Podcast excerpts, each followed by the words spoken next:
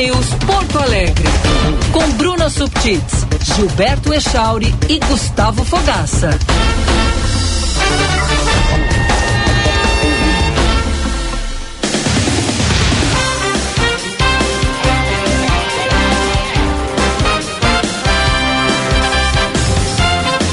Nove horas e 26 minutos, nove e vinte e sete agora. Bom dia, bom dia, Band News Porto Alegre, entrando no ar. Segunda-feira, 11 de dezembro de 2023, 24 graus a temperatura. Uma manhã de céu parcialmente nublado aqui em Porto Alegre. Já teve aí com uma carinha de chuva mais cedo e agora até tem um pouquinho de sol aqui no Morro Santo Antônio, Zona Leste. Seja bem-vindo, seja bem-vinda. Vamos até às 11 horas da manhã. FM 99.3, aplicativos Band Rádios Band Play, live no YouTube, canal Band RS. E conta pra gente aí pelo nosso WhatsApp, 991024044, ou também pelo chat no YouTube, como é que foi seu fim de semana, o que fez de bom, se descansou, se trabalhou, se foi viajar. É ou não é, Gustavo Fogaça? Bom dia. Bom dia, Giba. Bom dia, Bruna. Bom dia, Fabrini. Bom dia, melhores ouvintes. Vocês já se deram conta, pessoal, que estamos a 20 dias apenas do final do ano. Eu já. 20 dias de acabar 2023. Que loucura, hein? Que loucura. Foi um ano espetacular nesse sentido de, né, ter conhecido vocês, ter oh. começado aqui essa, essa aventura maravilhosa que a gente tem todos os dias e, e ter recebido sempre diversos comentários críticas positivas, críticas construtivas, elogios de pessoas que a gente não faz a ideia que nos escutam, pessoas conhecidas, parentes, pessoas desconhecidas, e como a gente vai se envolvendo com vocês, melhores ouvintes, com a vida de todo mundo, é, é sensacional. Então, obrigado de novo, né, pelo apoio, pelo carinho, pela escuta e aqui a vocês, meus colegas, por me aguentarem também, faltando aí tão pouco para a gente terminar esse ano. É bem tranquilo, viu? Bem tranquilo aguentar vocês. Quando falava, ah, o Gustavo Fogaça, a Bruna Subtis, fazer meu. É, não, mas capaz, foi super tranquilo. E aí, Bruna Subtis, bom dia. Bom dia, Giba Gufo, bom, bom dia. dia, Fabrini, bom dia quem nos escuta. Segundou, tá acabando o ano, né? sobrevivemos. Aqui estamos. Nós entramos na última é, semana. É, útil, no sentido de, de ser assim, parece que é aquela coisa do, do, do, ano correndo mesmo. Porque semana que vem já vai ser ali 18, 19, Sim. 20. É. Sexta, sexta agora já é a festa da firma, né? Eu nem sei se eu desanimo vocês ou não, mas semana que vem tem votação importante na Assembleia Legislativa, provavelmente, possivelmente, né, na, na Câmara Municipal também. Então, pra, pra gente aqui que acompanha o noticiário, ainda vai estar tá quente por mais uns dias. É. Bruna Subtits não dorme. Não, não, Mas assim, ó, se fosse uma corrida de Fórmula 1, a gente já tá reta final, né? É, sim, sim, sim não. E, e agora, tipo, tem aquela coisa que parece que vai passar rápido, mas não passa rápido, né? É, passou rápido até aqui, daí agora até o dia 31 é aquela coisa, não vai chegar nunca o dia 31. É, o mês de dezembro às vezes se, se, se, estende um pouquinho, né? Porque a gente fica aí esperando o Natal, Ano Novo, mas é lá no final do mês só. E a gente ainda tá na primeira metade. Quero saber do Gustavo Fogaça, vi ali no Instagram, arroba Gustavo Fogaca Gufo. Isso. É, belíssimas paisagens, muita natureza, muito verde. E aí, Golfo? Conta pra gente como é que foi teu fim de semana. Nossa, foi assim, especial, né? Junto com, com a Jerusa, minha consagrada patroa, fomos nos isolar no meio da Serra Gaúcha, ali num, numa localização entre Gramado e Canela e aquela área ali, não, não tão especificamente nenhum lugar nem outro, né? Mais perto ali da, da, da, queda do caracol mesmo, ali daquela da parte ali que tem muitas fontes de água e, e, e cascatas ali, então um lugar com muita natureza, com muito morro, né? Subidas e descidas e nos instalamos ali num, numa cabaninha bem rústica, aquela coisa de, né? Ter que pegar lenha na mão é, até eu me diverti bastante com isso, né? Me senti aqui aquela, aquela fornecedor de lenha para a família, né? Fui atrás de pegar. Quase que um, um homem das cavernas. Um homem das assim. cavernas, assim, né? O contato com a natureza aí, ó, essa é cabaninha demais, aí, né? Essa cabaninha. Vocês passaram. Mandar um, um beijo para Beatriz lá, dona que nos recebeu, muito querida, muito simpática e atenciosa. E, e assim, é, é, sempre muito bom desconectar, né? Desligar celular, não ficar sabendo o que está acontecendo no mundo, é, aquela coisa de não ver a hora passar, de repente tu fica guiando pelo sol, se é dia, se é de noite, não sabe que horas é, mas também depois, como é difícil voltar, né, gente? É. Quando é tão pouco tempo assim, tu vai lá, te desconecta, tu esquece do mundo, aí depois, no outro dia, tu. Nossa, já tem que de novo ficar. Quais são as notícias? O que está acontecendo no mundo? Que, e, e voltar é, dá um ritmo diferente, assim, né? Tu tem a sensação de que para voltar tu meio que pega o bonde andando, né? É, é. Tu te sente meio atrasado, é. pô, não tem lugar para sentar aqui, vou ter que ficar no final da fila. É. é. Mas é, faz, faz parte, né? A gente tem, eu sempre digo que a gente tem que tirar férias das férias, né? Primeiro você tira umas férias Pra, tu, tu entra assim, não foi férias agora que eu tirei, mas geralmente assim, tu tem que tirar umas férias para eh, relaxar a cabeça, te dispor a dizer, não, agora eu não vou pensar em mais nada de trabalho, fazer aquele, realmente aquele descanso, né? É por isso que eh, eu, eu sou contra aquela coisa de vender férias. A gente sabe que a gente está num país onde vender férias é algo que as pessoas fazem porque realmente elas precisam, é uma necessidade, mas as férias elas são uma desconexão muito necessária para a saúde mental. Só que tem essa coisa, no primeiro tempo se demora para fazer essa desconexão e depois quando a gente se desconecta, voltar à conexão é muito difícil, né, Bruna? Sempre tem aquela coisa assim de, nossa, parece que estão tá empurrando uma carreta. E a pessoa não percebe muitas vezes que precisa de férias, né? Que ela vai é, trabalhando, sim, ela, sim. ela tá no ritmo, ela tá no embalo. Sim. E quando vê, quando vê, ela tá quase surtando. Aí, ah, é as férias, claro, tô precisando. É, e a pessoa que é geralmente quem é um empreendedor, ou quem é um profissional liberal, ou quem não tá ali conectado a um ciclo trabalhista de uma empresa. É um abraço para Osíris Marins, nosso ídolo, Grande nosso mestre veio aqui nos dá oi. É, é, essas pessoas geralmente elas não têm ideia da, desse estresse do dia a dia, né? Uma coisa assim, porque não se para nunca, né? Quem tem seu próprio negócio, quem cuida da. quem é um, um advogado, um dentista, um profissional liberal, ele termina não descuidando dessas coisas. Então a saúde mental também é muito importante nesse sentido, gente. A gente vive uma época de muita pressão, muito estresse, de muita demanda, o tempo inteiro está conectado, parece que o trabalho não acaba nunca, né? A gente que trabalha com notícia, com fonte, com coisa, tá o tempo inteiro aqui, né? As pessoas mandando coisa, perguntando coisas, tem uma hora que tem que falar assim, não, basta aqui, ó, não vou atender mais, não vou responder mais o WhatsApp, não vou falar mais com ninguém, porque senão é, a exigência, ela acaba contigo, né? Tu vê a tua vida tá raptada pelo teu trabalho. É, é.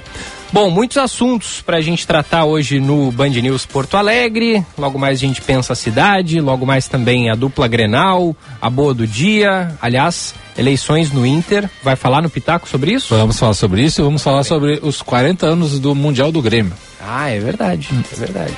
Então manda aí mensagem pra gente, 991024044, também na live no YouTube, canal Band RS. Band News Porto Alegre é pra PUC, vem fazer acontecer na melhor universidade privada do Brasil. PUC eleita melhor universidade privada do país no ranking universitário Folha 2023. Vem fazer acontecer, transformar ideias, negócios e talentos na PUC. A Durg Sindical traz a hora certa, 9h34. São 45 anos lutando pela educação pública e democracia no Brasil. Breton Porto Alegre, estilo brasileiro, compromisso sustentável. São 56 anos de tradição e inovação. Mobiliário que reflete o seu estilo e carbono negativo Passa ali na Quintino Bocaiúva 818 e também no Pontal Shopping. Seu caminho. Bora atualizar o trânsito com ele, Josh Bittencourt. Bom dia, Josh. Bom dia, uma ótima segunda-feira, bom começo de semana para todos aqui no Band News Porto Alegre. Atenção para quem circula pelo bairro Jardim São Pedro, na zona norte da capital. Teve acidente há pouco envolvendo dois carros na Avenida Carneiro da Fontoura. Logo depois do acesso pela Sertório, apenas danos materiais, não tem feridos. Os agentes da IPTC no local sinalizando o trânsito, que tem bloqueio parcial, mas como é por dentro do bairro, não chega a ter congestionamento. Movimentação complicada mesmo para quem está chegando à capital pela Castelo Branco, inclusive com relato de acidente logo depois do pardal da estação São Pedro, afetando a movimentação em direção ao centro histórico, no sentido à rodoviária e afetando a freeway a partir da nova ponte do Guaíba. Vai acessar a capital pela Zona Norte, região do aeroporto, já fluindo bem melhor. Viagem internacional chegando? Com o app da Western Union você carrega aquela sua conta global em dólares nos Estados Unidos e ainda aproveita nossa taxa de câmbio especial até 30 de dezembro. Band News. Tempo. Fabrini Bartz com a previsão do tempo. Bom dia, Fabrini. Muito bom dia, Gilberto. Bom dia a todos. A semana começa com tempo seco aqui em Porto Alegre e o sol deve aparecer ao longo do dia. Os termômetros devem registrar a máxima de 28 graus nesta segunda-feira. Na Serra Gaúcha, em Beto Gonçalves, o dia também será de sol e a temperatura chega aos 27 graus. A chuva, no entanto, se aproxima apenas no final da semana, com altas temperaturas também. Já em Alegrete, na fronteira oeste, a previsão é de tempo firme, com a máxima de 31 graus ao longo do dia. Da Central Band de Meteorologia, Fabrini Bartz.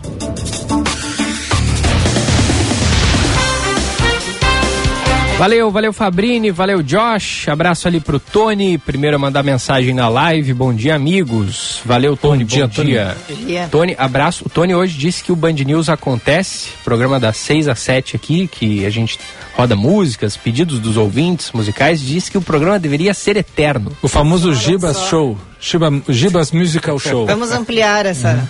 vamos, vamos, vamos ampliar, vamos, vamos ampliar e e, e, eu tava vendo aí, Bruno, o que que é, que que é isso aí eu, do, do, Jornal do Comércio? Bonita essa, essa capa? Bonita essa gente. capa, né? Essa aqui são pás de, da, das hélices, acho que é de, do, dos, como é que chama? As Tô botando na live eólicas, né? Esse é o caderno anuário de investimentos do Rio Grande do Sul do ano de 2023. O Jornal do Comércio faz esse trabalho super interessante, já é a sexta edição do anuário. Ao longo do ano, durante todo o ano, é feito um acompanhamento de investimentos anunciados no Estado, seja pelo poder público ou pela iniciativa privada. O Jornal do Comércio, como um jornal de economia, vai noticiando isso. A empresa X diz que vai aportar tantos milhões em tal setor, então vai lá, faz um mapeamento desse investimento, onde vai ser, quanto tempo leva para ficar pronto, quantos empregos serão gerados, vai movimentar a economia ali da região. E aí, no fim do ano, o que o Jornal do Comércio faz é compilar tudo isso nesse caderno especial que está circulando junto com a edição de hoje aí do Jornal Impresso, também está disponível no site do Jornal do Comércio. Justamente é isso, é um, uma informação de tudo que foi divulgado ao longo do ano. Então tem ali o trechinho de qual é o investimento, uma explicação a respeito dele, algumas imagens ali, mostrem qual região do estado está. É interessantíssimo para quem quer, quiser acompanhar aí a questão dos investimentos aqui no estado. Sensacional, Giba, porque aqui, olha só, além de empresas, tem também poder público, né? Investimentos no poder público, investimento na área da educação.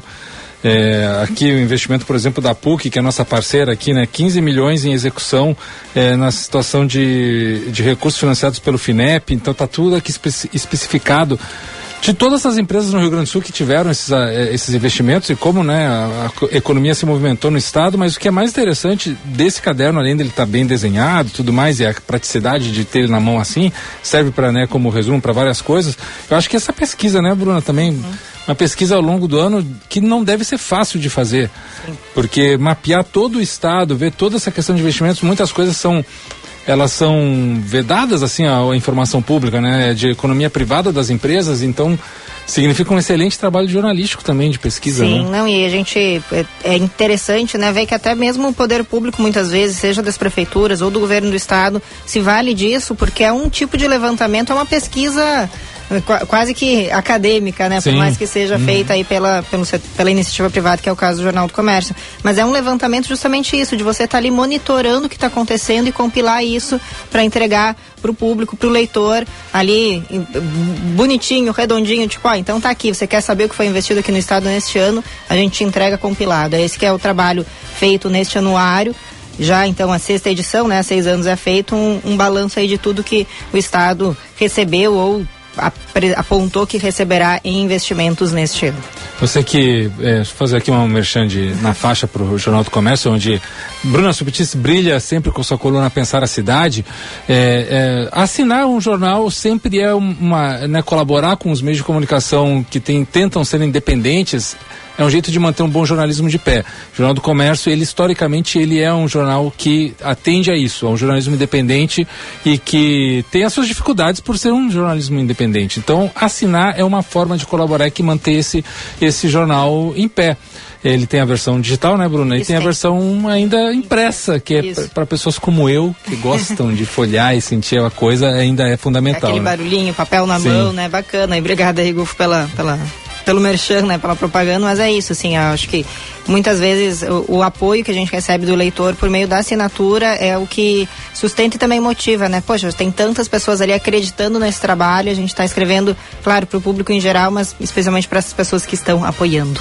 Boa. Jornal do Comércio, aliás, que entrevistou com exclusividade Isso. o governador Eduardo Leite, né? Porque é uma semana decisiva para a intenção do governador de aumentar a alíquota do ICMS, aquela que incide sobre é, mais produtos. E aí o governador deixou claro que vai seguir com a ideia de mexer em incentivos fiscais a empresas como alternativa à majoração, caso perceba uma derrota na Assembleia, Bruna. Isso, essa a gente tem previsão de votação na próxima terça-feira, né, semana que vem, dia 19, né? Por isso que eu disse que não acabou ainda é. o ano, pelo menos aí para o governo e para quem acompanha essa pauta, todo o setor empresarial está envolvido.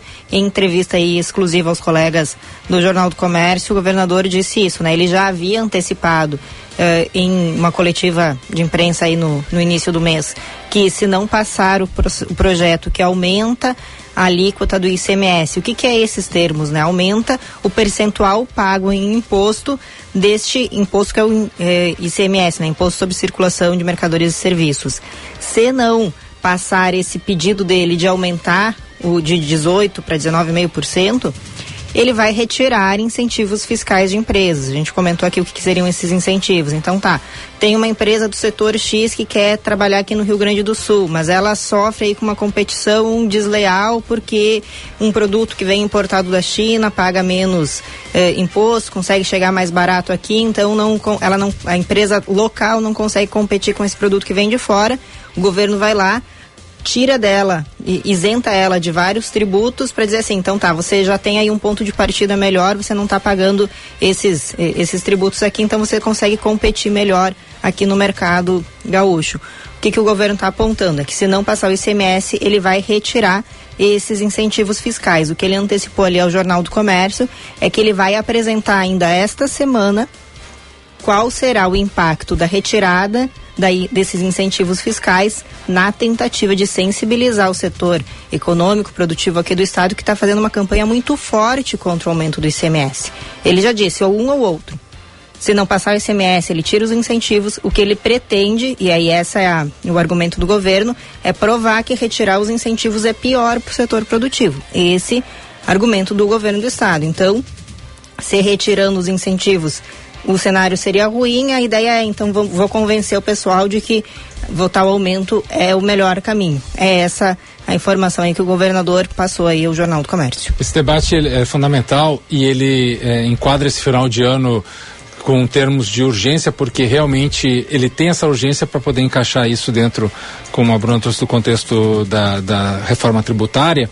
E é bom a gente só lembrar algumas coisas, né? O estado do Rio Grande do Sul, ele historicamente tem sofrido com questões de compensação de CMS. Vamos lembrar da Lei Candir, vamos lembrar da, da, da Lei 176, que trouxe um, um acordo em torno da Lei Candir também, do, da, que tem a ver com o ICMS, com a recomposição de ICMS, e foi debate durante sei lá, vamos botar aí 15 anos, 20 anos da política pública do Rio Grande do Sul. A questão das, da, dos incentivos e subsídios sempre foi também uma pauta muito importante. Quem não vai lembrar da briga sobre a planta da Ford, que né, foi, uhum. terminou indo para a Bahia e que sempre gerou muito debate em torno disso. Se a gente for lembrar um pouco do que era o padrão de políticas neoliberais do PSDB durante o governo Fernando Henrique Cardoso e os governos estaduais que apoiavam é, a, a, filosofia do PSDB naquela época, sempre teve esse debate entre, não, temos que dar muitos incentivos fiscais para trazer indústrias e empresas e economia de fora para os estados. Isso foi uma pauta que terminou sendo padronizada ao longo de muito tempo e políticos mais ligados ao PT e a outros partidos de esquerda eram contrários a isso. Depois, quando o PT assumiu a, a presidência federal, isso também é, reverteu. Aí era o PT que era a favor de incentivos fiscais, a, é, meio que. É, por isso que sempre se, se debateu assim, mas será que o PT é de esquerda? Será, o PT assumiu muitas das políticas neoliberais do governo Fernando Henrique e uma delas foi essa, os incentivos fiscais. Agora a gente se vê pela primeira vez numa reforma tributária nacional fundamental, importante para o país seguir adiante, e aí os estados estão correndo todos atrás de poder acertar o seu, os seus impostos estaduais é, a, ao encaixar nesse imposto único da reforma tributária e que os estados não percam, porque depois vai ser muito difícil se mexer. Apesar Giba, Bruno, melhores ouvintes, que o Brasil tem um histórico de exceções, né? De sempre achar um buraquinho na legislação, achar um jeito de alguém tirar uma vantagem, alguém arrumar alguma coisa e tudo que parece ser fixo e estanque termina sendo fluido, né? O Brasil é essa coisa da fluidez das leis. E a gente nunca sabe o que vai acontecer ali adiante. Então, é, é se entende esse, esse, esse mecanismo do, do governo do Estado aqui, essa corrida do, do governador e, e ele ter foco total nisso nesse final de ano. Mas a gente vê também, por exemplo, a FAMURS se reuniu sexta-feira para decidir se apoiava oficialmente ou não é, é, esse, essa, esse aumento de CMS. Porque muitos representantes da FAMURS, ao serem buscados pela imprensa anteriormente, se manifestaram a favor. Agora a FAMURS já não sabe. Não tomou uma decisão pública na, na sexta-feira e disse que quarta-feira terá outra reunião onde será decidido. A Grampal, que é a federação que une as prefeituras da Grande Porto Alegre, é contrária a esse aumento de ICMS. Então, quer dizer, será, mas será que é a favor, então, da, da tirada de subsídios? Também não foi especificado. Porque se o governo está dizendo é um ou é outro, é, as pessoas vão ter que dizer, bom, é, vai ser um ou vai ser outro. Ou vou, eu vou abrir mão de. É, e provavelmente empresas irão embora do Estado né? Porque se perdem subsídios, elas provavelmente não, não verão mais ali o interesse de estar aqui, isso vai gerar desemprego, vai gerar tudo que é a, a economia que circula em torno de grandes empresas, né? De fornecedores, de, de recursos secundários, pode também se esvair, e aí a gente fica nessa, nessa dúvida, né? o que, que é mais válido, o que, que é mais importante para o Estado? É, é manter o que se tem e, e, e conseguir crescer de a pouquinho ou realmente fazer com que o Estado tenha uma, uma, capacidade de captação de recursos um pouco maior para encaixar numa reforma tributária que vai ser de longo prazo mais eficiente. É um debate aí bem importante que, apesar do pouco tempo do regime de urgência, vai ter que ser é, rápido de todo mundo a participação, né? Sim, até só para trazer, porque a gente às vezes vai falando, né, e, e, esquece de passar um pouco do contexto, né? Que o ICMS é esse imposto que é pago, a gente vai ao mercado, ao, a qualquer loja do comércio, vai lá fazer uma compra, né, paga e é emitida a nota fiscal ali, muitas até já trazem qual é o valor que você está pagando em impostos, esse imposto estadual, né, o imposto que a gente paga que é recolhido pelo governo do estado. O governo do estado fica com uma parte desse valor e redistribui às prefeituras o restante. É pago também por serviços, né? Prestação de serviço. Se a gente vai num médico, uma consulta, enfim, é, é, é, um dos principais impostos que se tem hoje no Brasil. Ele é de competência estadual porque são os estados que regulam e aí acaba gerando isso que o Gufo trouxe, né? Dessa é, é traz uma competição entre estados, porque se um estado cobra menos imposto ou, ou fornece mais incentivos fiscais nessas isenções de tributos e se faz isso combinado, então consegue atrair mais empresas para se instalarem na, no, nas suas regiões ali e acaba privando dema os demais estados de terem esses mesmos investimentos, né? Então, isso acaba gerando essa competição entre estados. É algo que a reforma tributária que está em discussão no Congresso tenta barrar. Então, se a gente vai criar um, um imposto único nacional para tratar desses uh, de, de, que vai substituir o ICMS e alguns out, outros, né? Então o ICMS ele vai deixar de existir com a reforma tributária e ele vai ser embutido no IBS, que é o Imposto sobre Bens uhum. e Serviços. E isso vai valer para o Brasil inteiro, né, para todo o território, você perde, né, tira dos estados essa capacidade de ficar competindo entre si por quem é que consegue dar mais incentivos e atrair mais empresas. A ideia é que se torne mais eh, igualitário, né, essa, essa competição que hoje existe, né, que, que ela não existe e que sim você consiga atrair por outros fatores que não concedendo mais incentivos tributários. A ideia de aumentar o imposto agora, né, e esse é o argumento trazido pelo governo do estado, é que no projeto da reforma tributária como vai ser feita a distribuição desse e do, dos recursos que entrarem pelo IBS, isso vai considerar também, né, entre outros fatores, quanto tem sido arrecadado pelos estados em ICMS para compensar. Então, ah, o estado arrecada X, a gente vai compensar repassando o equivalente a esse X. Então a ideia é aumentar o imposto agora para dizer, olha, nós arrecadamos, arrecadamos mais, na hora de redistribuir, a gente recebe mais também. E tem, uma, tem Bruno, uma movimentação política interessante nisso, que é o seguinte, né? Por que, que a FAMORS, a Grampal, todas essas, essas, entidades de prefeituras estão dentro do debate se interessando? O que, que afeta um município né, nesse sentido?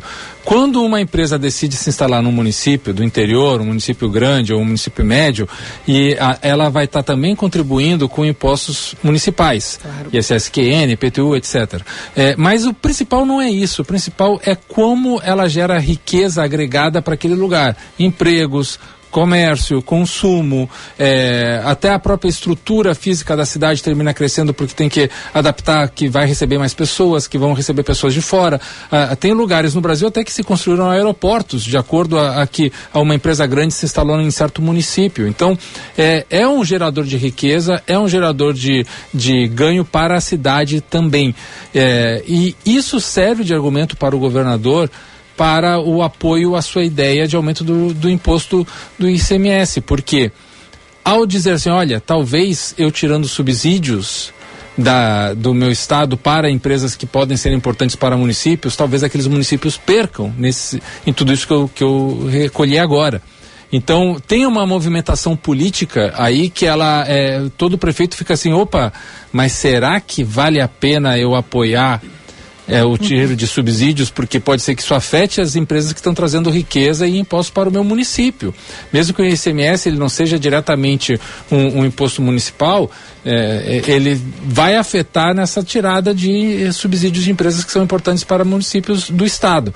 Então, nesse sentido, o debate é, toma um tom político interessante e que vamos ver como é que essas entidades se posicionam, os prefeitos se posicionam, que a princípio a FAMURS era a favor, agora está indecisa, a Grampal é contra, e vamos ver como é que esse debate acontece agora, já essa semana e a próxima. Então vamos aguardar aí, acho que está previsto para quinta-feira, se não me engano, a apresentação por parte do governo do estado Estado de qual será o impacto financeiro se, mantendo o ICMS como está, o governo decidir abrir mão da, dos incentivos fiscais. O governador Eduardo Leite está falando nesse momento e ele está apresentando a retrospectiva das principais ações do executivo eh, em 2023, falando no Palácio Piratini. E a gente tem o áudio, vamos ouvir um trechinho? A educação, para realmente fazer a diferença na vida das pessoas, tem que ter capacidade fiscal. E a gente conseguiu avançar muito nesses últimos uh, anos. Neste ano, o Devolve ICMS bateu recorde de famílias atendidas, beneficiadas. Foram mais de 271 milhões de reais que o governo do estado creditou, colocou num cartão de compras para cada uma das famílias uh, em 2023. Avançamos no financiamento para limpar passivos, né, como dos precatórios. Tem três problemas estruturantes do Rio Grande do Sul, na minha visão a dívida com a União, para a qual a gente tem o caminho aqui do regime de recuperação fiscal e negociações para buscar ainda melhores condições, o déficit previdenciário que nós enfrentamos com as reformas profundas que fizemos e um estoque de precatórios que precisa ser eliminado até 2029 e para o qual nós estamos então com um financiamento sendo encaminhado, uh, muito em breve sendo assinado de 500 milhões de dólares para poder limpar boa parte desse passivo de precatórios. Acabamos de fazer o pagamento agora do auxílio refeição reajustado, ampliado para todos os servidores. Então fizemos essa ampliação uh, do valor do Vale Refeição, que não tem mais desconto agora para os servidores de uma parte, né, de 6% do seu salário, agora é integralmente pago aos nossos servidores. Uh, foi um ano de negociação pelas perdas que nós tivemos no ano passado na arrecadação, conseguimos avançar e lideramos, inclusive, esse processo de negociação dos estados junto à União. Uh, temos uma discussão sobre o futuro em relação ao ICMS também aí tramitando, faz parte da nossa função de governo, né? Aqui a gente traz não apenas os pontos simpáticos, governar não é só, né? Eu sempre digo, não é o melhor policial não é o que é simplesmente mais gentil uh, com a população, com, com, a comunidade, o melhor. Tá aí um trecho da fala do governador. Daqui a pouquinho a gente traz mais informações sobre esse assunto, uma prestação de contas, né? Sim. Lá no Palácio Piratini. Logo mais às 10 a gente vai conversar com a Geraldina Dana, que é cientista política Javier Milei tomou posse neste domingo na Argentina como presidente do país. A gente vai saber né, o, o que isso interfere direta ou indiretamente na nossa vida, né? Logo mais depois do intervalo. Vamos ao intervalo então, ouvindo essa aqui, ó.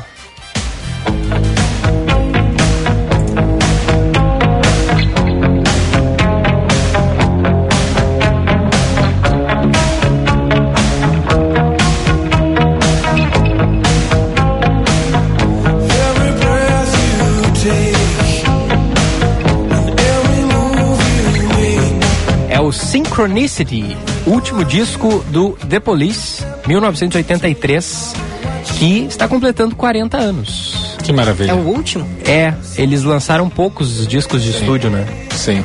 É, e aí, aí é que eles tiveram uns momentos meio turbulentos, né, Gu?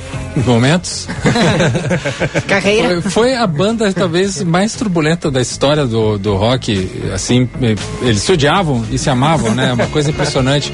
É, tem vários documentários aí sobre o The Police, quem puder ver, assistir, todos mostram muito isso, como eram.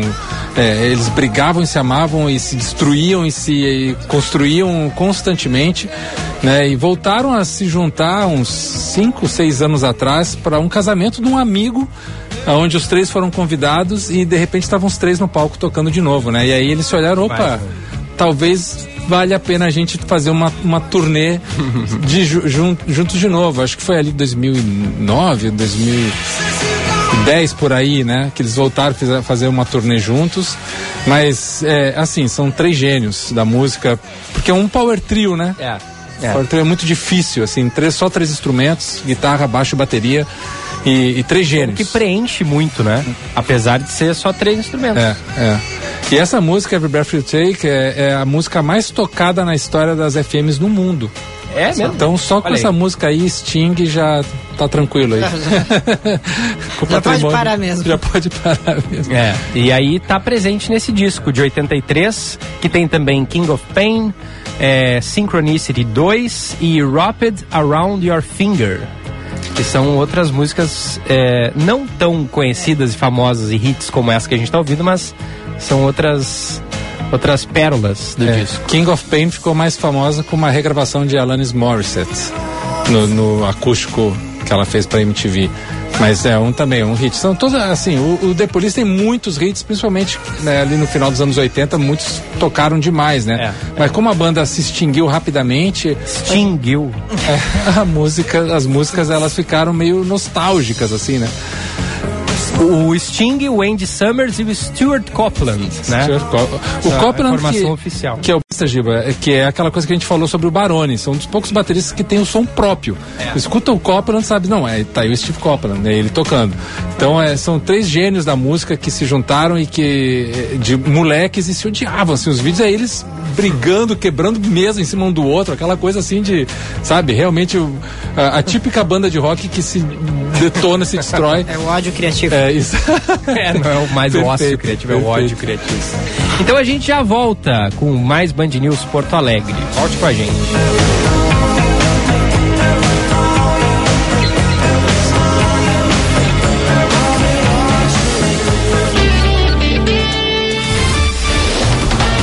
Você está ouvindo Band News Porto Alegre. Breton Porto Alegre. Como é o seu estilo? O nosso é brasileiro. Vem de família.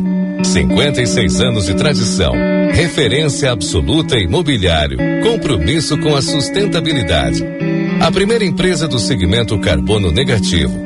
Visite-nos na rua Quintino Bocaiúva 818, Moinhos de Vento ou no Pontal Shopping. Breton Porto Alegre. Seu mundo. Nosso estilo.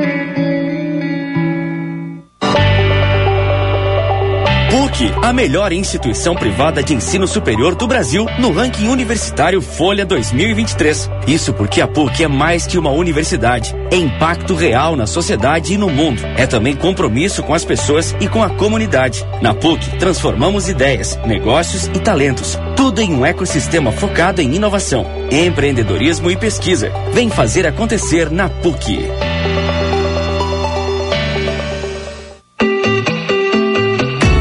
Querendo abrir o teu próprio negócio? A gente te dá o passo a passo. Quer começar a lucrar mais? A gente tem muitas dicas para ti. Mas se o que tu precisa é vender online, é claro que a gente te apoia. Da abertura do MEI até o perfil ideal nas redes, o Sebrae é para ti. Acesse sebraeprati.com.br e saiba como podemos te apoiar agora. O Sebrae é pra ti. Unimed tem as soluções certas para cuidar de tudo que mais importa para você. Para o seu sorriso, tem Unimed Odonto. Para as urgências e emergências, conte com o SOS Unimed. Para o seu futuro, a garantia dos seguros Unimed. E para a sua vida, planos de saúde completos. Aqui tem muito mais para cuidar de você, sua família ou empresa. Seja cliente agora mesmo. Unimedpoa.com.br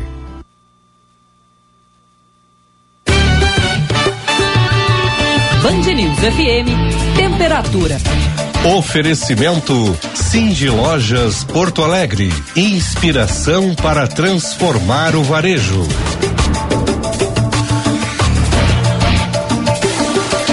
Vinte e quatro graus nove décimos.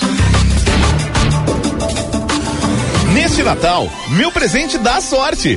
Garanta seus presentes nas lojas parceiras do Cindy Lojas Porto Alegre e concorra a prêmios especiais. A cada duzentos reais em compras, você ganha um cupom para concorrer. São dois mil prêmios e mais de 80 lojas participantes. Raspou? Achou? Ganhou! A promoção acontece até 26 de dezembro. Consulte o número do certificado de autorização e o regulamento em www.cindylojaspoa.com.br. Não fique de fora dessa! E saborosa gastronomia da Ásia está perto de você no bairro Moinhos de Vento. O restaurante Asiana apresenta mais de 40 pratos de países como Camboja, China, Coreia do Sul, Filipinas, Indonésia, Japão, Laos, Mongólia e Tailândia. São receitas tradicionais com releituras contemporâneas. Venha viver uma experiência singular com a melhor cozinha asiática de Porto Alegre, eleita em 2021 e 2022 pela revista Sabores do Sul. Assembleia Legislativa ouviu a sociedade e, ao lado de pais, professores e especialistas, propôs o Marco Legal da Educação Gaúcha. São leis e ações para valorizar os profissionais da educação, expandir o ensino integral e a educação profissional e usar a tecnologia para conectar a escola aos dias de hoje. Porque transformando a educação, a gente transforma o futuro. Assembleia Legislativa. Educação para o desenvolvimento.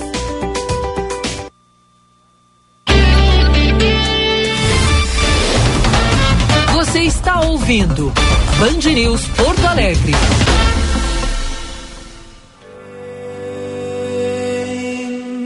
There's a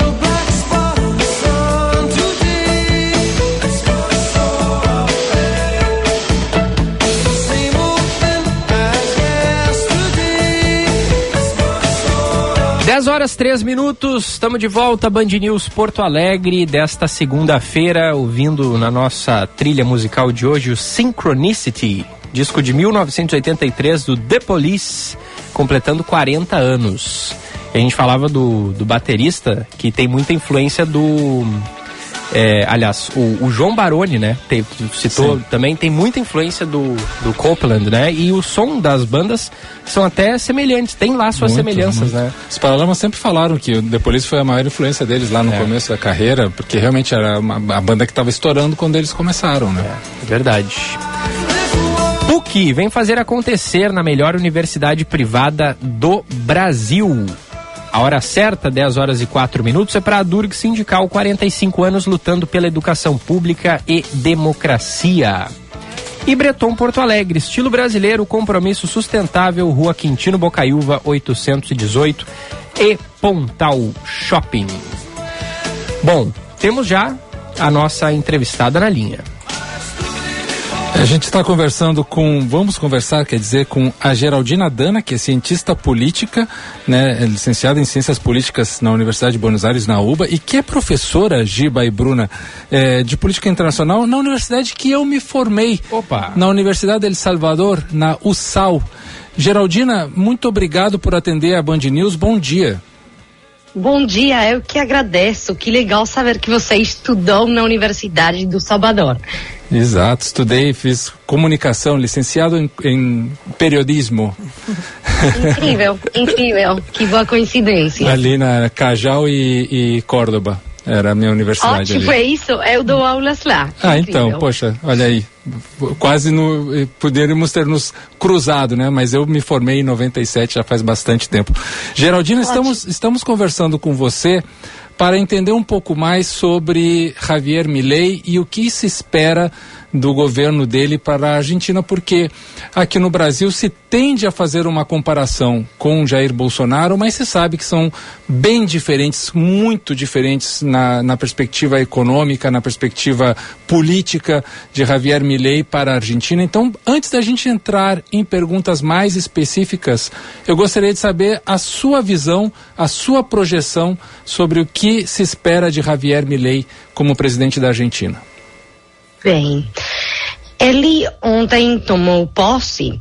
Nessa posse, ele fez um discurso onde, de forma bem clara, ele explicou que o que a gente pode esperar nos primeiros anos do seu governo é um pouco como Winston Churchill falava na Segunda Guerra Mundial: sangue, suor e lágrimas. Por quê? Porque a situação macroeconômica da Argentina, segundo sua visão, requer de uma redução drástica do orçamento público e essa redução drástica do orçamento público numa economia como a nossa, que depende fortemente de subsídios estatais, vai trazer como consequência uma estanflação. Isso é um estancamento econômico, uma falta de crescimento econômico nos primeiros anos e uma continuação da inflação que a gente já sofre. Isso nos primeiros anos.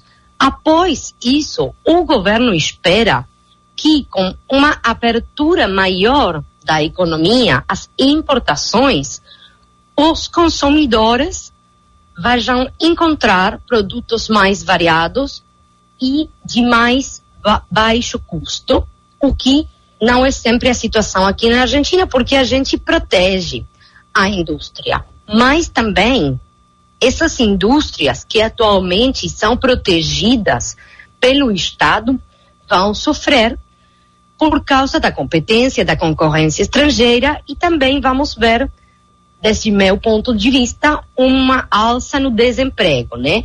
Porque pessoas que antes trabalhavam no Estado ou nas indústrias nacionais vão perder parte dos seus empregos e da sua renda econômica. Então, vamos ter uma imagem de maior desigualdade nos primeiros anos e, segundo o governo, a livre, o livre mercado vai, vai fazer com que isso automaticamente se organize. Ge- Geraldina é Bruna aqui falando contigo, bom dia. Bom dia. E Nós temos aqui o Brasil como principal parceiro comercial da Argentina e da Argentina para o Brasil aqui é o nosso terceiro maior parceiro comercial, acho que é esse o dado. E o Rio Grande do Sul aqui nosso estado é vizinho, né, mais próximo que nós temos aí do, do seu país, que é a, o principal dentro do Brasil, é o principal estado que tem relações aí comerciais com o, com o país vizinho aí, com a Argentina. Como é que vocês avaliam que será essa relação neste novo governo, né? Houve ali alguns, ah, algumas falas que deixaram aí em dúvida se seria mantida aí uma boa relação eh, entre os Uhum. países, né? Mas a gente sabe que uma coisa é o discurso político, outra coisa é a prática, né? Porque a- apesar do presidente eleito, agora empossado, né, Javier Milei, ele ter, esse, ter o seu receio ali, resguardos em relação ao presidente brasileiro, o presidente Lula, eh, a, a economia ela é movimentada muito pela iniciativa privada que não vai deixar que essas relações elas se estremeçam, né? A gente espera, imagina isso, né? Como é que vocês avaliam a partir daí? A mesma coisa. A mesma coisa porque, como você bem descreveu, temos muitos interesses econômicos, objetivos nas duas nações em continuar essa parceria em relação, sobretudo, à indústria automotriz, tanto brasileira quanto argentina, que são reciprocamente necessárias, em relação à produção de energia nuclear, que é também um programa controlado pelos dois países, e finalmente em relação ao turismo. O Brasil é o principal fornecedor de turistas para a Argentina e a Argentina é o principal fornecedor de turistas para o Brasil também. Então, desde o ponto de vista econômico, mais objetivo, mais material, não existe interesse em, como você falou, estremecer essas esses relacionamentos. Porém, desde o ponto de vista político, ultimamente, não, nos últimos anos, e não somente agora, o relacionamento entre o Brasil e a Argentina tem se politizado muito mais. Por exemplo, o Jair Bolsonaro não veio para a posse do Alberto Fernandes em 2019. E foi a primeira vez que um presidente brasileiro não ia à posse do vizinho argentino. Mas agora o Jair Bolsonaro esteve na posse do Javier Milei, mesmo que o Jair Bolsonaro atualmente não seja representante nacional do governo, e o Lula não veio para essa posse. Então, nos últimos anos, a gente está dando mais importância à questão político-ideológica, mas eu não acho que isso vá já afetar os nossos acordos econômicos. Porém, a Argentina tinha programado ingressar nos BRICS, nos BRICS, um ano próximo, e isso não é prioridade desse governo atual do Javier Milei.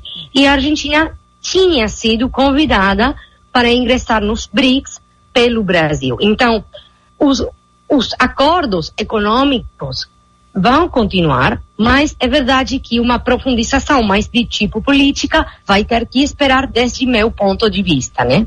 E acho que essa é a posição não somente do governo do Javier Milei, mas também que é a posição dos governos, das dirigências brasileiras, né? Que vêm ou não vêm nas posses argentinas segundo a ideologia política. Acho que isso é uma tendência das duas partes do vínculo. Geraldina Gilberto aqui, tudo bem? Bom dia. Uhum. É, uma característica que a gente observa, eh, tem observado pelo menos nas últimas eleições do eleitor brasileiro, é de, especialmente para presidente, acabar votando no candidato que considera menos pior. É, e eh, a gente acompanhando aqui de fora a eleição da Argentina, a gente obser- observou o Javier Milei, que é um, um- foi um candidato polêmico, para dizer o mínimo, né? E, e opiniões assim muito, eh, muito até eh, bem eh, que, que geram assim aquelas em- emoções mais e- extremas na população. Porém, do outro lado havia o Sérgio Massa que foi ministro da Economia da Argentina, justamente sendo esse o, o- o principal problema da Argentina no- no- nos últimos anos, que foi a questão econômica. Tu observou nessa eleição o comportamento no eleitor argentino semelhante ao que se observou aqui no Brasil, de acabarem votando no candidato menos pior, indo por, por eh, exclusão de uma alternativa que o eleitor considera ideal? Muito obrigada pela sua pergunta, Gilberto. Eu acho que a situação é semelhante como em todas as democracias ultimamente tem acontecido. Acho que a gente tem que separar o núcleo duro de votantes, seja do Javier Milei ou do Sérgio Massa ou da Patrícia Bullrich, que era a terceira opção antes do segundo turno. Este núcleo mais duro está mais convencido das ideias do candidato, do partido político, da coligação que as diversas forças representam. Mas depois, a maioria que é criada pela eleição, e sobretudo por uma eleição de segundo turno que necessariamente cria uma maioria artificial, faz com que as pessoas votem um candidato menos pior e, para ser bem franca, o candidato que é contra o candidato do qual eu gosto menos. Então, muitas pessoas escolheram o Javier Milei nem tanto por amor às ideias da liberdade, nem tanto por querer que o Estado desapareça, nem tanto por fascinação com, com essa figura outsider, mas, sobretudo, por uma paixão bem antiga na sensibilidade política argentina, que é o antiperonismo.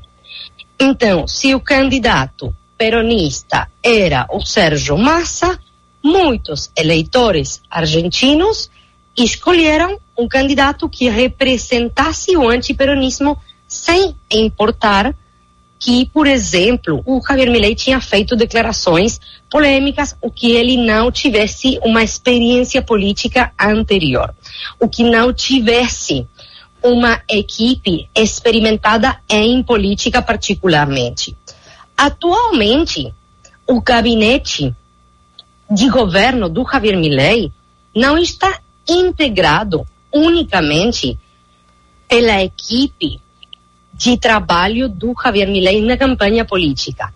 Na verdade, esses ministros que ele anunciou, eh, que ele juramentou ontem, são ministros que também provêm da outra força antiperonista da Argentina, que é o PRO, o partido do Maurício Macri, antigo presidente argentino, e também o partido que levou como candidata à presidência a Patrícia Bullrich e que ficou terceiro nas eleições gerais de outubro de 2022.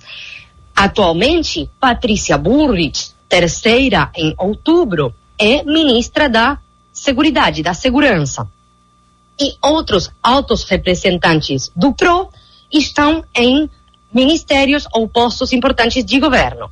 Então, atualmente, temos uma coligação de governo que não foi uma coligação eleitoral, que é antiperonista, que vem, segundo seu próprio discurso, barrer com essas ideias mais peronistas que eles associam ao populismo e com uma lógica de redistribuição da renda utilizando o Estado, né? Nós estamos conversando com a Geraldina Dana, cientista política argentina, está nos dando aqui um panorama bem amplo sobre eh, o que se esperar de Javier Milei, novo presidente da Argentina, e também a relação com o Brasil. Geraldina, para terminar aqui da minha parte, eh, tem, eh, assim como você bem colocou sobre a polarização clássica na Argentina entre peronismo e antiperonismo, que aqui no Brasil a gente pode traduzir para essa polarização é, petismo-antipetismo que se cristalizou é, numa direita mais extrema na figura de Jair Bolsonaro e que trouxe aí raízes da ditadura militar, de outros momentos é, mais à direita na política brasileira. E o Javier Milei ele aparece como uma terceira força no meio dessa, dessa polarização é, é, peronismo-antiperonismo. Então, a minha pergunta ela tem dois, dois eh, lados para você. Primeiro, sobre se, a- se, se você entende que popularmente lá dentro da população da Argentina existe essa necessidade de uma terceira via ou ela está ainda nessa polarização clássica entre peronismo e a direita mais tradicional? E a partir daí, é, com a perspectiva de um, de um arroxo fiscal, de, um, de, de uma economia que vai ter um, ainda que en- enfrentar uma inflação muito alta, né, a Argentina tem muita. A economia da Argentina é muito baseada nas chamadas PYMEs, né, que são as pequenas e médias Uhum. empresas que geram eh, a maioria da riqueza da, da classe média argentina e que certamente será muito afetada com esse arroxo fiscal e a gente tende a ver um crescimento maior da pobreza. Então, eu queria entender se você vê que essa polarização ela afeta diretamente nesse processo que, que não vai terminar agora, que é um processo de, de empobrecimento da população. Uhum. É, muito interessantes suas observações. Eu acho que eh, essa alternativa que representa o Javier Milei pode ser facilmente incluída na polarização peronismo-antiperonismo, na velha polarização, representando o Javier Milei o antiperonismo, porque o peronismo ultimamente tem representado uma ideia mais estatista da economia, então, ele representa atualmente uma ideia mais anti-estatista e mais próxima, proclives à iniciativa privada. Mas a novidade, a novidade é que a classe trabalhadora, que tradicionalmente tem votado em peronismo, a, eh, tem, tem feito uma mudança, né? Porque o votante antiperonista clássico era um votante de classe meia e meia alta ou alta, que era contrária à distribuição da renda favorecendo a classe trabalhadora, que é o esquema clássico peronista. Mas com o Javier Milei, o votante antiperonista é também um trabalhador e muitas vezes é um trabalhador precarizado, um trabalhador sem direitos laborais, por exemplo, repartidores, trabalhadores de plataformas que fazem delivery de bicicleta sem direito laboral nenhum. Então, quando o peronismo fala para eles em direitos laborais que vão se perder se o Milley ganhar, para essas pessoas esse discurso não faz sentido porque eles nunca tiver, tiveram esse tipo de proteção do Estado do seu trabalho. Então, segundo o meu ponto de vista, eu, eu, é a polarização clássica, peronismo, antiperonismo, mas agora estamos assistindo a uma novidade que é um anti-peronismo trabalhador, um anti-peronismo das classes sociais mais baixas.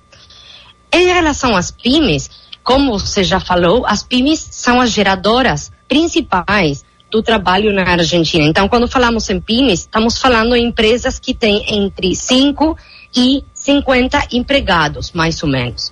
São algo mais que empreendimentos privados, mas com claridade não são grandes empresas. Essas pymes muitas vezes exportam, não são sempre economias pequenas ou regionais, mas explicam o 80% do emprego na Argentina. Esses setores tradicionalmente têm sido mais peronistas porque sempre requeriram um pouco da proteção do Estado. Mas é verdade que nos últimos anos essas empresas se viram muito travadas por muitos trâmites, trâmites burocráticos, por muita burocracia, que cansa o empreendedor, que cansa o dono dessas pymes e podem ter votado no Milley nessas últimas eleições, mesmo que tradicionalmente se beneficiem mais de um Estado mais protetor. Então, essa, essa, essa excessiva burocracia e essa ineficiência por momentos do Estado argentino fez com que muitas pessoas que estão em relação a uma economia mais protegida tenham optado pelo Javier Milei, mesmo que, em princípio, suas propostas não vão beneficiar esse tipo de empresas menos competitivas internacionalmente. Muito bem, conversamos aqui na Band News FM com a Geraldina Dana, cientista política. Geraldina, muito obrigado por atender a Band News FM, um prazer falar contigo e muito bom seu Eu português, viu? Deu para compreender Muito. tudo perfeitamente. Muito obrigada. Eu que agradeço, fico à disposição. Tenham boa semana, boa manhã e grandes abraços. Obrigado. Pensar a cidade. Com Bruna Subtits. Bora direto pensar a cidade para Breton Porto Alegre. Na Breton Porto Alegre, o estilo é brasileiro, o compromisso é sustentável. Passa ali na Quintino Bocaiúva 818 e tem também no Pontal Shopping, Bruna. Vamos falar sobre o plano diretor aqui de Porto Alegre. Conversei com o prefeito Sebastião Opa. Melo na sexta, no sábado, no sábado pela manhã, a respeito aí de uma informação que vinha circulando nos últimos dias e ele confirmou o projeto de revisão do plano diretor de Porto Alegre só vai para a Câmara após a eleição de 2024. Então, assim, mexeu totalmente com o calendário. Estava previsto o envio, ou pelo menos a realização da audiência pública agora em dezembro. Embora ali pelo meio do ano eu já estava questionando o prefeito, né, de que parecia que não ia dar para tempo de cumprir esse prazo, né, de fazer audiência em dezembro e enviar o projeto, que não seria votado esse ano, a gente já sabia. Mas agora então veio essa confirmação. O prefeito disse que não vai mandar o projeto para a Câmara antes do segundo, antes do fim da eleição, né? Seja primeiro ou segundo Sim. turno em 2024. Isso aí Mas ainda em signi- 24, né, Bruna? A É- princípio. É, a princípio ainda em 2024 eu já fico com, já coloco o pé no freio, porque já não sei em outros momentos, não, o envio vai ser em tal momento, né? A gente tem essa, eh, a gente apa- trabalha a partir das informações que recebe do poder público, são elaborados calendários, não é a primeira vez que o prazo é alterado, que o calendário é revisto. Qual é a justificativa agora? Tem, já falamos aqui muitas vezes, está correndo na justiça um processo, processo judicial, né, a partir de uma ação popular que questiona a prorrogação do mandato do Conselho do Plano Diretor, que é aquela é um colegiado formado por pessoas da sociedade junto com ah, representantes do próprio governo municipal para avaliar tanto o, o projeto de lei, né, esse processo da revisão da lei do plano diretor, mas também para analisar projetos que são instalados na cidade, aqueles chamados projetos de maior impacto. Então, ah, vai construir um shopping, isso vai mudar muito a característica ali da região, vai impactar no trânsito, vai impactar na, na, na, na rede de serviços prestados, e isso aí precisa de uma análise mais detalhada e também da indicação de contrapartidas, tá? Esse empreendimento vai receber aí alguns benefícios urbanísticos. O que, que ele vai prestar em contrapartida para a sociedade? E é esse conselho formado por pessoas, também por pessoas da sociedade, que vai indicar, olha, a gente entende que essas contrapartidas precisam vir aqui para atender essa demanda da comunidade, a gente está precisando disso, enfim. Então, essa é uma das funções do conselho. Esse conselho, ele tem mandato de dois anos. Então ele foi eleito, tomou posse em 2018, ele precisaria ser renovado em 2020. Em 2020, auge da pandemia, se entendeu que não era o momento de realizar eleições. Porque não é como a eleição que teve naquele ano municipal, com um sistema da justiça eleitoral por trás ali organizando tudo e com urna eletrônica. Não era o caso, o formato realizado nas eleições do Conselho, se entendeu que não, não, não fazia sentido eleição naquele momento. Acontece que a prefeitura decidiu ir prorrogando via um instrumento chamado instrução normativa, né, uma, uma decisão administrativa, então, de governo, e prorrogando esse mandato sem sequer eh, ter um embasamento jurídico para isso. É isso que está sendo questionado. O prefeito até num primeiro momento colocou a culpa no processo, né? Conversando com ele, ele disse não, é porque vai ter essa eleição que está tendo que ser feita, a gente não vai conseguir votar antes do, do- da eleição municipal do ano que vem. Até então questionei o prefeito. Bom, esse processo que está em- acontecendo, a gente está divulgando aqui, né? O calendário das eleições do conselho, ele se encerra em fevereiro do ano que vem. Em fevereiro tem o último prazo ali para eleições, né? Já vai ter definição de quem serão os novos conselheiros em condição de tomar posse entre fevereiro e março. Então, por que esperar mais meio ano para enviar um projeto que, em tese, estaria pronto agora em dezembro? Porque se ele fosse enviado agora, ele tinha que estar pronto. Em tese estaria pronto. O prefeito não confirma se está pronto. Há, há, vozes que dizem que está, outras que dizem que não. A gente não tem essa confirmação ainda de fato se está pronto. Mas o prefeito disse que então ele poderia sim mandar em março, mas decidiu que não fará isso para que o debate da revisão do plano diretor não seja, entre aspas, contaminado, né, a palavra dele, pelo, pela disputa eleitoral do ano que vem. E Bruna, isso aí não dá pra gente também fazer uma leitura assim política eh, de que o prefeito esteja essa tranquilidade dele de tratar desse assunto assim, de postergar o assunto, não significa talvez que ele sinta que eh, a reeleição dele está mais próxima do que se pensa, porque a importância que é a revisão do plano diretor para Sebastião Melo e, e, e fazer isso após uma eleição que poderia ser derrotado pode também ter uma influência forte nessa formação de conselho, né? Eu acho que sim, essas duas. Tu diz a eleição dele ou a Dele, eleição do dele, conselho? a eleição Ah, dele, é. Perfeito. Eu acho que sim, fiz essa avaliação, né? Acho que cabe ah, dois pontos. Sim, ele acreditar que ele tem grandes chances de Uhum. ser reeleito e ele é favorito, sem dúvida, né? Por ser o prefeito, por ter aí uma boa aceitação e porque a oposição não está articulada para disputar essa eleição. Então, sim, ele acredita que tem uma reeleição na mão. E isso também é um argumento político. Ele vai poder usar isso em campanha, Claro. porque ele tem boa parte do setor em- empresarial o apoiando desde a eleição passada. E esse é um argumento forte. Olha, a gente precisa manter essa linha de governo, projetos que estão em andamento, a revisão do plano diretor. Se mudar governo, ela pode mudar de rumo. Então, vamos manter essa gestão que está aqui agora. Então, acho que também é um trunfo para ele usar politicamente isso na campanha. Isso aí. Central de Ouvintes, Ricardo Boixá.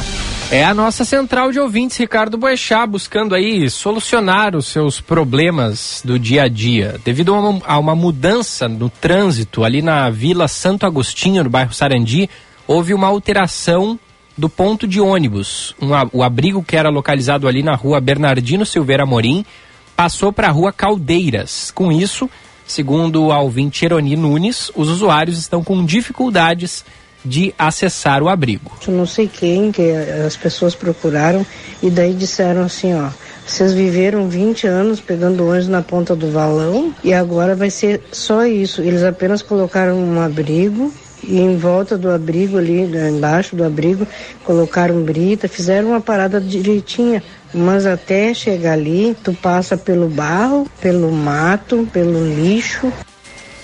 A EPTC eh, mandou uma nota aqui pra gente agora há pouco, dizendo que vai vistoriar o local para verificar a situação e, se necessário, encaminhar ajustes para melhor atender os usuários. EPTC ressaltou também que é importante que a população informe essas demandas pela Central de Atendimento ao Cidadão 156 para que a prefeitura possa aí atender as solicitações. Olha, não é porque a população passou anos pegando ônibus na beira do valão ali, como responderam para a Ironi, que ela vai continuar. Não é o objetivo do poder público qualificar o serviço.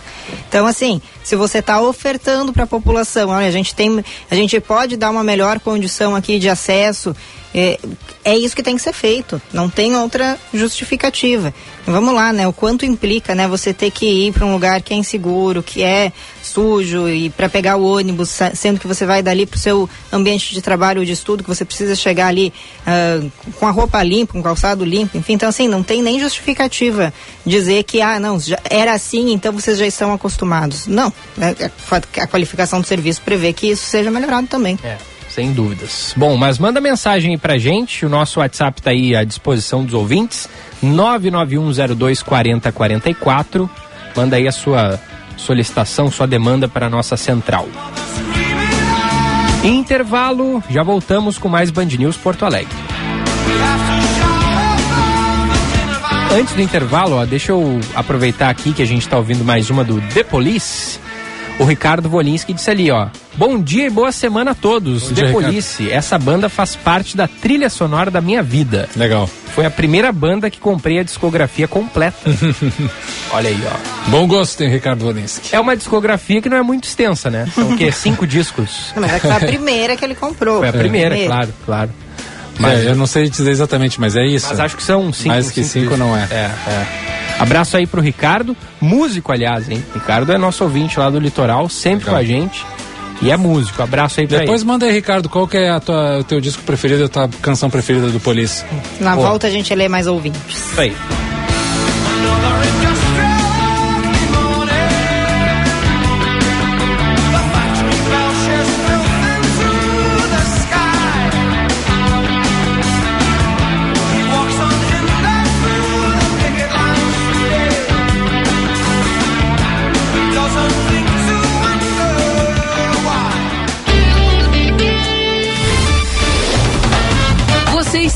Ouvindo Band News Porto Alegre. A Unimed Porto Alegre é Top Cidadania e Top Ser Humano 2023 pela ABRHRS. Essas conquistas nos enchem de orgulho e são resultado do empenho em fazer a diferença no cuidar das pessoas e do meio ambiente. Parabenizamos nosso time pela dedicação e excelência. Comemoramos essas conquistas com você por escolher a Unimed para cuidar do que mais importa: sua vida. Breton Porto Alegre. Como é o seu estilo? O nosso é brasileiro. Vem de família. 56 anos de tradição. Referência absoluta em. Compromisso com a sustentabilidade. A primeira empresa do segmento carbono negativo. Visite-nos na rua Quintino Bocaiúva 818, Morrinhos de Vento ou no Pontal Shopping. Breton Porto Alegre. Seu mundo. Nosso estilo.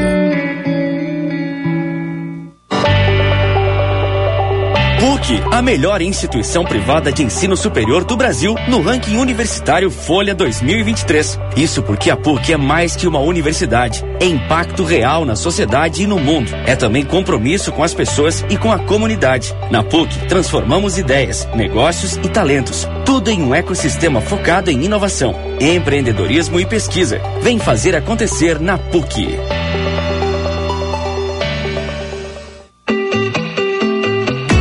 Querendo abrir o teu próprio negócio? A gente te dá o passo a passo. Quer começar a lucrar mais? A gente tem muitas dicas pra ti. Mas se o que tu precisa é vender online, é claro que a gente te apoia. Da abertura do MEI até o perfil ideal nas redes, o Sebrae é pra ti. Acesse sebraeprati.com.br e saiba como podemos te apoiar agora.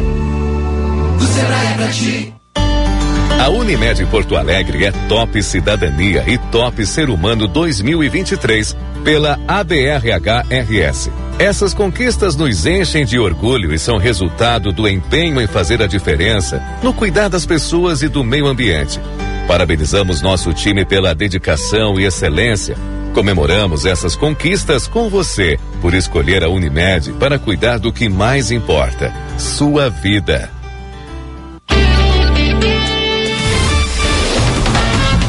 Está ouvindo Band News Porto Alegre.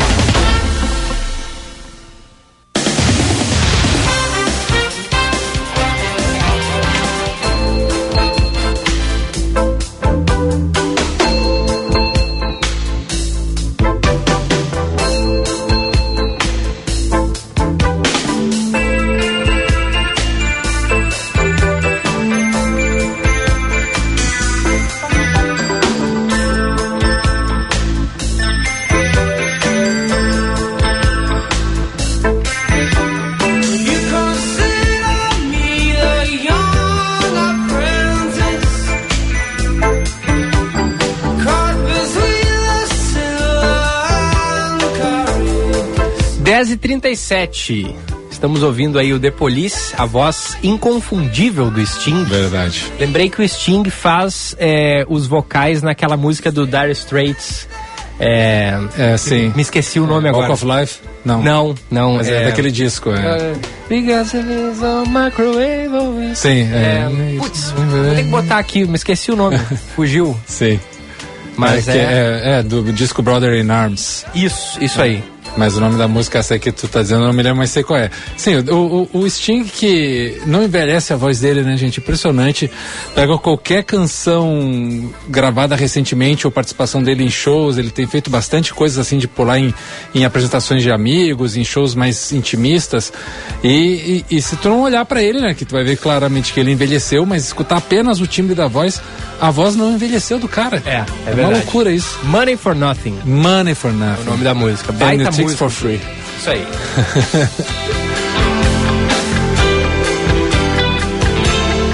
Recados, sejam eles românticos, carinhosos, podem ser mandados pra cá pelo 99102 4044. Mas daí teria que ser lido pela voz de Gustavo Fogaça. Fala que eu te escuto. Mas vou ler aqui o recado do ouvinte Everton, que eh, ganhou ingresso aí pra ir assistir o Diogo Nogueira. Ele Ah, tava, legal. assim, tava na ponta da agulha, como é que diz, né? Porque ele Como é foi? prontíssimo pra, pra ganhar aí o show e foto dele aqui da, da esposa. Queria agradecer a vocês, Band, pelo presente e o carinho com nós ouvintes. Que demais, Everton, que bom. A gente Não, o fica Diogo Nogueira é mesmo. muito craque, né? Show Ele diz que Diogo é- Nogueira tem o molho. Exato. Não, sem falar isso, né? Que a mulherada enlouquece com o Diogo Nogueira, que é um cara boa pinta, bonitão, mas ele tem essa, esse carisma, essa coisa de, de shows assim que envolvem a plateia. Não tem como tu assistir um show do Diogo No- Nogueira e não te sentir parte do show. Ele realmente ele se comunica muito bem com as pessoas, as músicas são pra cima, aquele alto astral, né? Então quem foi deve ter curtido pra caramba. E não vai ser a última promoção dessa mãe chamada Band News, não, viu?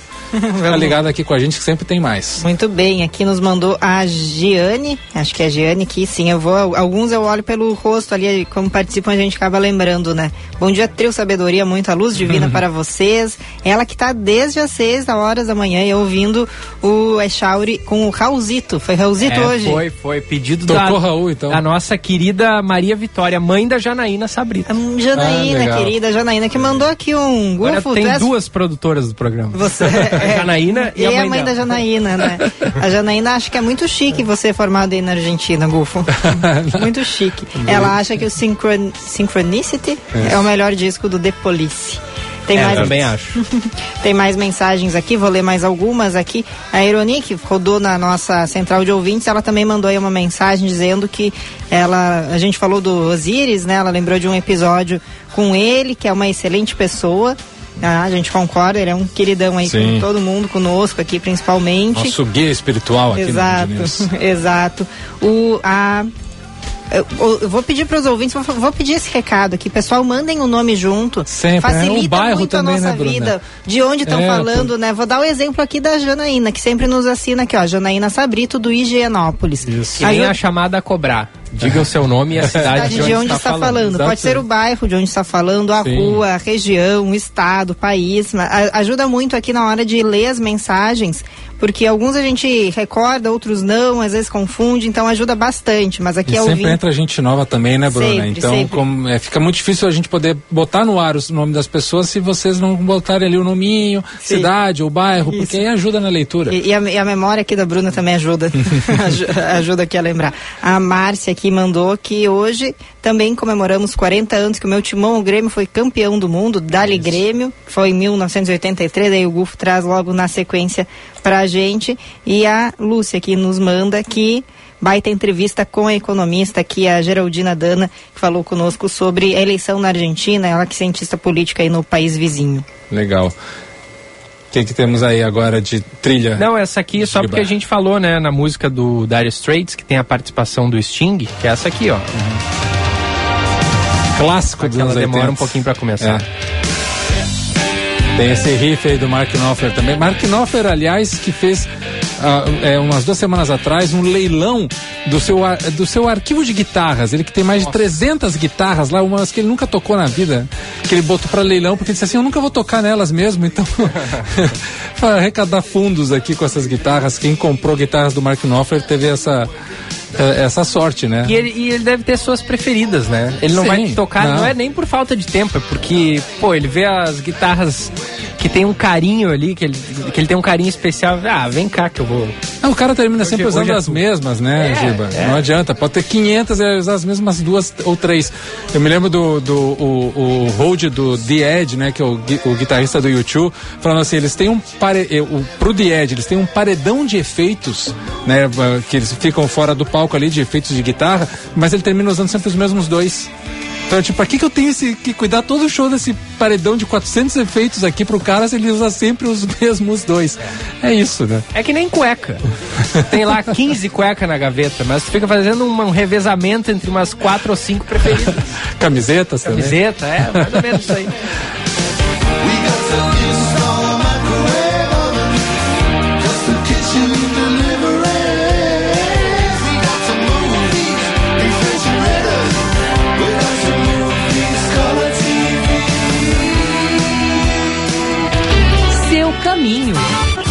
Tem um chamado do trânsito do Josh Bittencourt. Fala aí, Josh.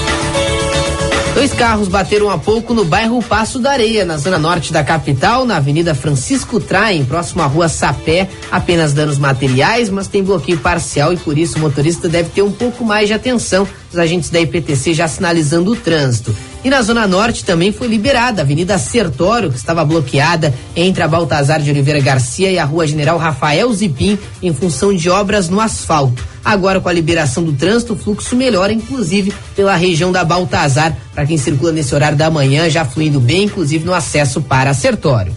Energia solar descomplicada? Só com a EDP. Receba energia solar sem se preocupar com instalação de painéis. Assine Solar Digital EDP.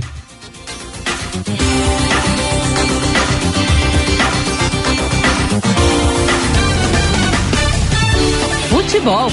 Oferecimento Super Alto BR, única concessionária Ford em Porto Alegre e Pelotas. Os destaques da dupla Grenal chegando agora com a Michele Silva, que vai trazer as informações do Inter, e o Diogo Rossi com as informações do Tricolor. O Internacional deve ter nos próximos dias um avanço, uma definição de algumas negociações que vem conduzindo nas últimas semanas. A principal delas diz respeito ao técnico Eduardo Cudê. Ele já está na Argentina no período de férias, mas manifestou na última entrevista coletiva a sua grande amizade com Alessandro Barcelos, que no último final de semana foi reeleito presidente do Internacional para o próximo triênio. Ele que estava concorrendo pela Chapa 1 recebeu 15.994 votos e o seu concorrente Roberto Melo da Chapa 2 recebeu 13.531 votos. Alessandro Barcelos foi reeleito e agora poderá conduzir a situação de renovação contratual de Eduardo Cudê, que deseja assim permanecer no clube e tinha essa relação forte com o presidente Alessandro Barcelos. A tendência é que haja uma definição com relação a isso. Ainda no dia da sua reeleição, Barcelos também confirmou que tem negociações, tem conversas com Lucas Alário, atacante do Eintracht Frankfurt, argentino de 31 anos, e também com Gustavo Scarpa, do Nottingham Forest, que está emprestado para a equipe do Olympiacos da Grécia, ele que é ex-Palmeiras, multicampeão pela equipe do Verdão, também é um nome que interessa ao Internacional e que a tendência é que o Inter tenha um avanço nas próximas semanas com relação a esses três nomes. Eduardo Cudê e a sua renovação e também Lucas Alário e Gustavo Scarpa. Com as informações do Internacional, falou repórter Michele Silva. O Grêmio abre a primeira semana depois do fim do Campeonato Brasileiro com um grande objetivo: renovar o contrato do técnico Renato Portaluppi. Os primeiros dias devem ser justamente para conseguir este objetivo principal: manter o técnico para a próxima temporada. Técnico Renato Portaluppi que ainda tem uma divergência salarial com a equipe do Grêmio para poder assinar. Só que o Grêmio confia na possibilidade de que ele permaneça. Com a sua renovação, o Grêmio espera poder dar start nas contratações. Um centroavante é o principal objetivo. Rogério Funes Mori, jogador do Monte Rei, é o principal objetivo do Grêmio para a temporada 2024. Lautaro Dias também procura uma opção como jogador para ser um reserva. O Grêmio procura opções para a defesa e também para o meio-campo. Informações do Grêmio com o repórter Diogo Rossi. Pitaco do Gufo.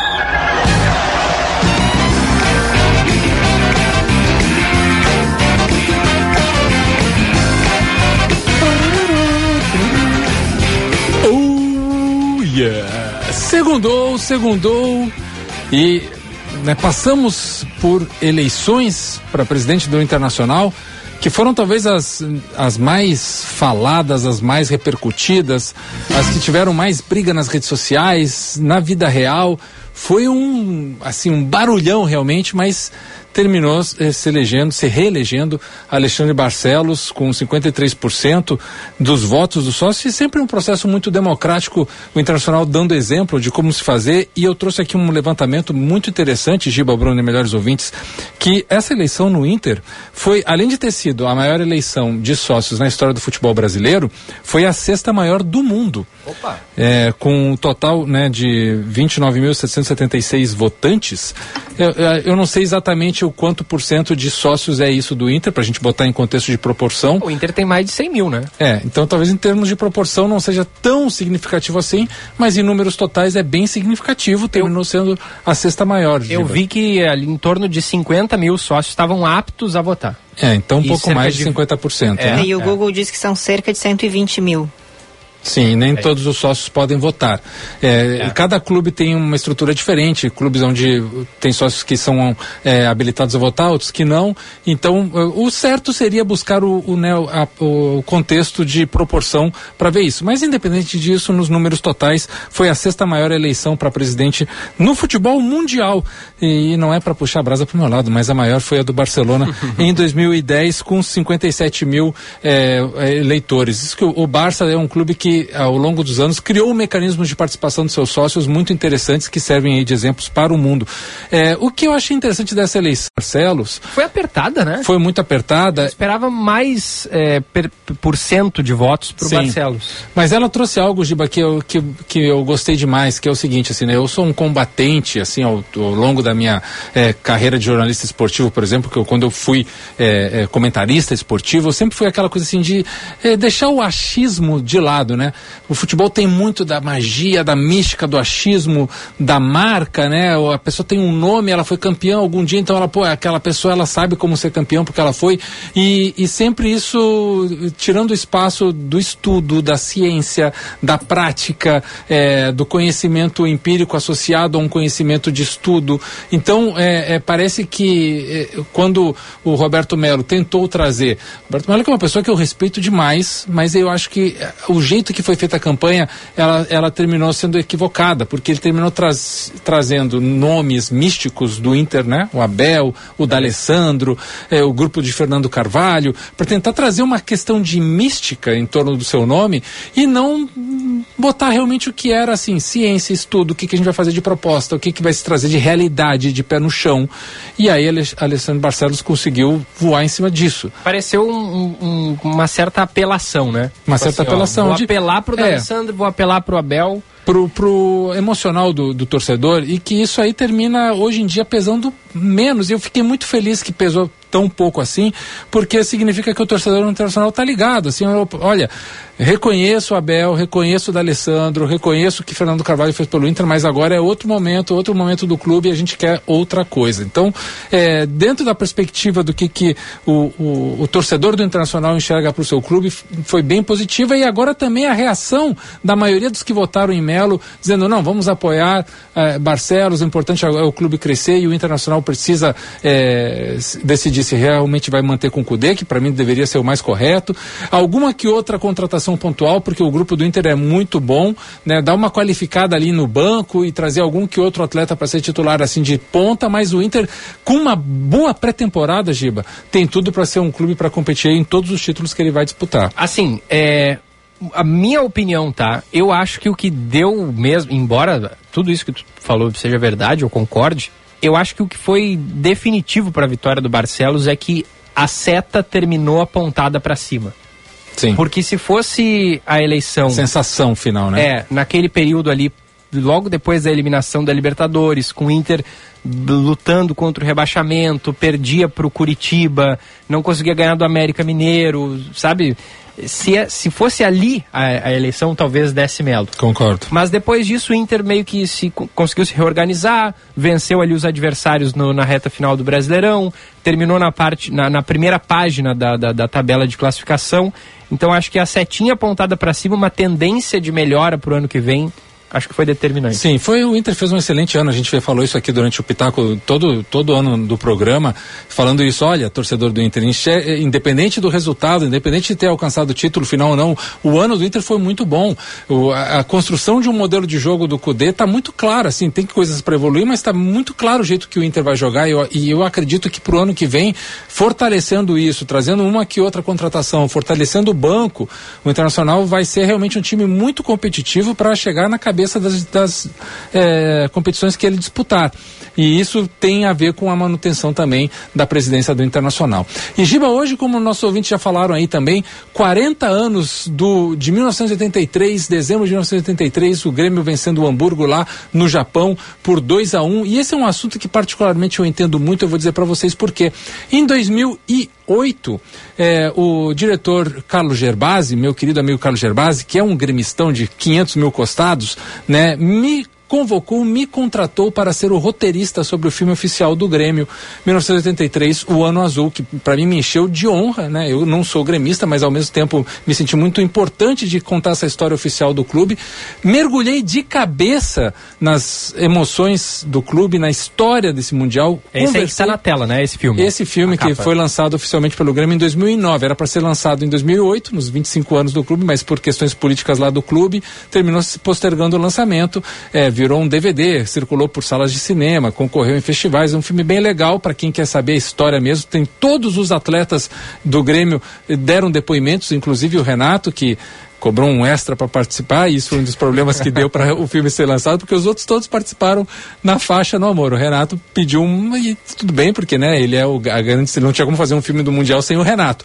Mas tem alguns pontos interessantes daquele jogo, para quem não lembra, ou quem não viu, que, que me surpreenderam, que primeiro, Mazarop, o goleiro do Grêmio, no primeiro tempo, foi fundamental para o Grêmio não terminar o, o primeiro tempo no 0 a 0 porque se o Hamburgo tivesse feito um ou dois gols ali no começo do, do, do jogo, talvez o resultado fosse outro.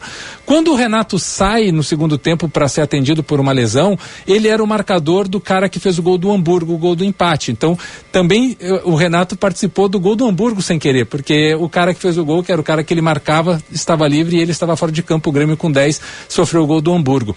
E o, dois assuntos que não são pouco falados, eu acho importante a gente trazer essa, é, é, é, essa- esse peso que esses dois, essas duas figuras têm, que é Tarciso Flecha Negra, que era o- a, a grande referência técnica daquele Grêmio, que era uma liderança em campo, uma liderança que durante o jogo inteiro infernizou a vida do Hamburgo, foi sim um destaque, mas por né, o Renato ter aparecido muito, não se fala tanto do papel do Tarciso no jogo, ele foi fundamental, e o Mário Sérgio, o Mário Sérgio, que foi grande craque do Internacional, campeão brasileiro com o Internacional, muito relacionado ao Inter, aceitou o convite de ser é, jogar camisa 10 do Grêmio apenas nesse jogo, porque naquela época tinha muito isso, né? Vou contratar um jogador só pro jogo da final do Mundial e o Mário Sérgio jogou apenas esse jogo pelo Grêmio, ah, teve um amistosos antes, mas apenas esse jogo oficial e ele comeu a bola, Giba. Foi assim, ó, o Mário Sérgio era craque, craque, craque, né? craque, assim, acima da média e, e passou muito por ele a vitória do Grêmio. Então, eu não sei se está online no YouTube esse,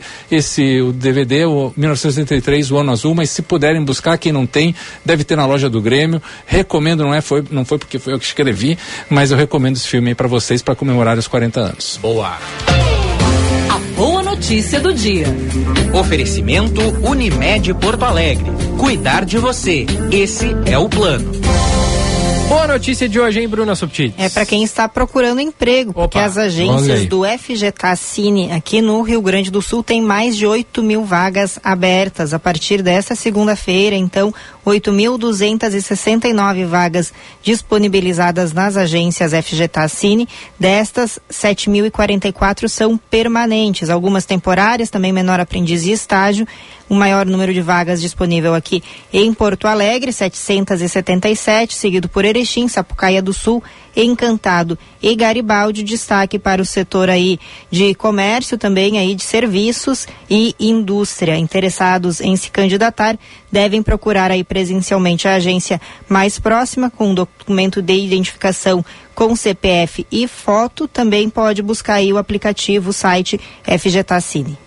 Boa. Meu primeiro emprego foi jovem aprendiz. Olha Olha só. Nos Correios. Agência de Correios São João, ali pertinho de Mas casa. olha só, um Olha dia aí, você conta essa história pra nós. Conto. E aí, Gufo? Então, Giba, e aí, pessoal? Vocês estão sabendo que o novo PAC do governo federal, o maior programa de investimentos do país, já chegou ao Rio Grande do Sul? E que ele vai melhorar a sua vida, a do seu vizinho, a do seu filho e a economia da sua cidade? Pois é, é o novo PAC que garante empregos e desenvolvimento para o nosso estado. Tá, mas daí tu me pergunta, né? Como isso, Gufo? Como isso, Gufo? Eu vou te responder na hora, Giba. É aqui, ó. O novo PAC, ele gera emprego e mais segurança nas estradas com a duplicação da BR-116 e a construção de acessos à nova ponte do Guaíba. Mas as obras não são só essas aí, né? elas não param por aí não.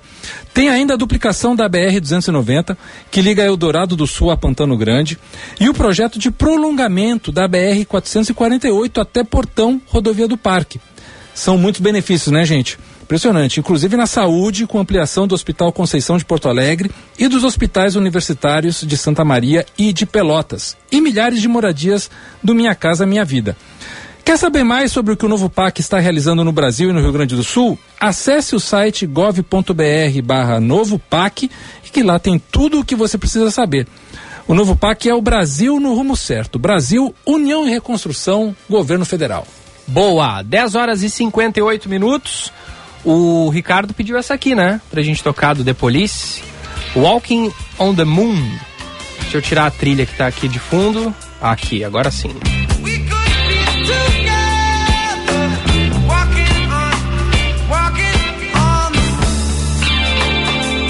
Daria até pra dizer que esse é um som do The Wailers, hein? Sim. O Bob Marley cantaria isso aí tranquilinho.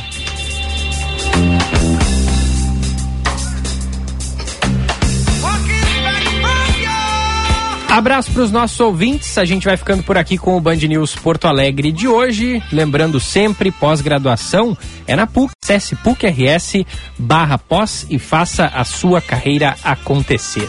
A hora certa, 10h59, é para a Durg Sindical. 45 anos lutando pela educação pública e democracia no Brasil. Breton Porto Alegre são 56 anos de tradição e inovação. Mobiliário que reflete o seu estilo, carbono negativo, nossa responsabilidade. Passa ali no Pontal Shopping, tem Breton Porto Alegre também na Quintino Bocaiúva, número 818. Abraço aqui. Olha, ó, o Tony Linhares diz que essa da cueca é uma verdadeira verdade.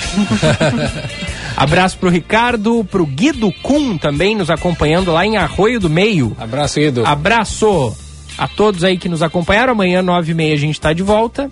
Voltem com a gente. Até amanhã, Bruna. Até amanhã, Giba Gufo, Fabrini e ouvintes. Até amanhã, Gufo. Valeu, gente. Boa semana a todos. Vem aí o Band News Station. Beijos a todos.